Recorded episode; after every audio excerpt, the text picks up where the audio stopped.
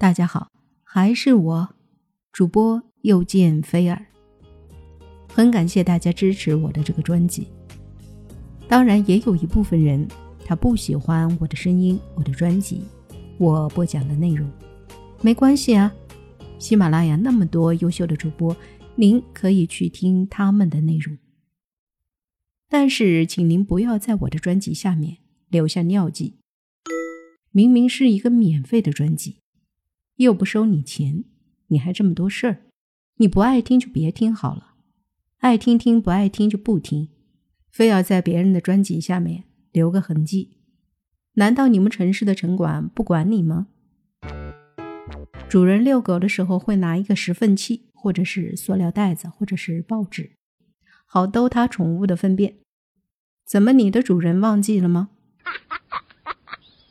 对于这样的人。你既然不礼貌，我也不客气。你非要留下你的尿迹，那我只好打扫一下了。好了，今天呢要跟大家聊的这个话题是唐山大地震之后的事情。我记得有一个听友跟我说，唐山大地震之后有大规模的阴兵借道事件，这个事件究竟是怎么样的呢？其实阴兵借道的现象在中国好多地方都发生过，最著名的就是故宫了。五点之后的故宫就经常会有一闪而过的宫女太监，甚至传来人的哭喊声，让人毛骨悚然。所以故宫下午五点之前就不准游人待在里面了。虽然后来故宫方面给出了官方性回应，但似乎也没有什么作用。陕西、甘肃的一些大山深处也经常发生这种现象，当地人叫做“山响”。云南陆良县因为这种现象多发，路过的骡马受惊不敢路过，还得了一个“金马槽”的名字。那唐山大地震之后，这个大规模的阴兵借道是怎么一回事呢？记得在小的时候听我们村里。上了年纪的人说啊，阴兵借道也称为阴兵过路，起身就是阎王在阳间巡逻，所以引一对阴兵开道。生人最好伏在地上，切不可抬头或者回头看，不然会被阴兵吹熄了肩头上的阳火，日后必会大病一场，甚至有被阴兵带走的传言。在一些荒僻的山谷中，常常会发生这样的事情：在某一个雷雨交加的晚上，山谷中突然传来千军万马奔腾的声音，有人的怒吼，有马的嘶叫，还有人临死挣扎的呻吟声。在电闪雷鸣中，还能看到恍惚的人影，大批的士兵一列列走过山谷。遇到这样的时候，马会受惊伏地，一动也不敢动；路人也伏在地上，过一会儿就好了。这种事情，老一辈的人就说是阴兵过路，也有老人说阴兵过路乃是大凶之兆，见者更是必有血光之灾。不过，能看得到阴兵过路的人，怕是极少极少的。关于阴兵过路。故宫的专家给过解释，说是朱红色的宫墙富含四氧化三铁。四氧化三铁是磁性物质，可以记录声音。在闪电雷鸣的时候，闪电和四氧化三铁产生化学反应，导致这面墙有了磁带的记录功能。至于专家的话可信度有多高，我们不做评论，各位自行判断。阴兵过路确有其事，一般都是发生在大灾难之后。听老一辈们说，唐山地震后出现过一次，九八年南方逢百年未遇的大水，四川地震后又出现过一次，伤亡不计其数。阴兵过路也在不同的地方出现过很多次。有网友就说了，他自己就遇到过。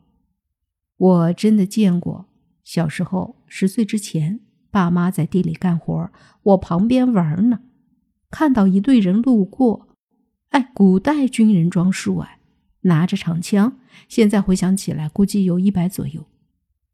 当时看呆了，等到看不见了，才想起来说话。爸妈都说我看花了眼，没有人，不要怕。当时是不怕的，无知无畏嘛。后来又见一次类似神仙的人进了屋里，后来就再也看不到什么了。所以我是真的相信，世上有科学还无法解释的这些现象的。另一位网友这样说：“这种事儿不好说，人还是要敬鬼神的好。虽然我从来没碰到过，八几年的时候，我同学的哥哥从家中墙壁。”看到了古代女子在跳舞。九几年，听说看守所里有人看到国民党军官在所里的院子的空中怪笑。吃饭时，偶尔有人不由自主的把饭弄在板铺上，有人说是因为有饿死鬼。零九年的时候，我有个女同事说看到了她刚死的父亲。我说她是做梦，她说没有，还和她父亲说话了。这只是我听说的，而且世界上那么多解释不了的东西，都有它存在的原因。这些话孰真孰假，我们暂时无法分辨，只盼有朝一日科学能够给出解释吧。大康以前是个军人，他所在的部队在唐山大地震之后是第一批参加救灾的部队。他跟村里人讲过一个故事。当时他们接到上级的命令，马上动身，由军里派出汽车进行机动行军。那时的汽车虽然不好，但是军队的装备保养的一向是很好的。在他们离唐山灾区还有一个小时路程的时候，他们全团的汽车全部抛锚在路边。当时所有人都很着急，因为所有的技术人员都找不到车到底出了什么毛病。大约晚上八点的时候，汽车的大灯忽然全都熄灭了。大康忽然接到上面的命令，要把汽车退到路的右边。大约在二十点十五分的时候，上面又命令让全体人员上车，无论看到什么都不许说话和乱动，这样。他们就在车上一直坐着，一直到了深夜。在大家半睡半醒的时候，被一阵隆隆的马蹄声惊醒了。当时大康就坐在驾驶室里，看见从他们的车旁掠过一辆又一辆的马车，这些马车是从唐山灾区的方向过来的。大康那时身体很好，视力绝对没问题，但是这个时候。他只能看到一辆辆的马车，就是看不到赶车的人。他看见每辆车上的一盏青灯发着淡绿的颜色，他确实是看清了车上拉的东西，那是人的头。每辆车上都堆满了人头。那些马车大约一共过了十五分钟，大约是二百辆。所有的马车过去后，他们再次发动车子，一点即着。他们又上路了。以后有人估计，大约有二十四万人在地震中死了。后来经验证，的确是二十四万多人。大康退伍后，跟村里的老人说起过这件事情。老人们说，这种事情叫做阴兵借道。其实鬼道作为六道之一，也会发生战争。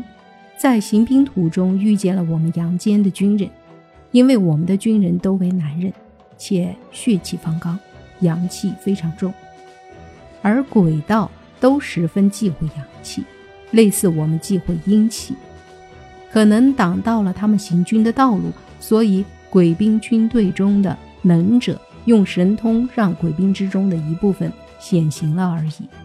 借此通过，我想多半是鬼王做的吧。传说关羽死后堕入鬼道，也成一王，四处征战。阴兵借道看似诡异，实则不奇。据唐山老辈人提到的唐山大地震事后发生的灵异事件，颇为恐怖。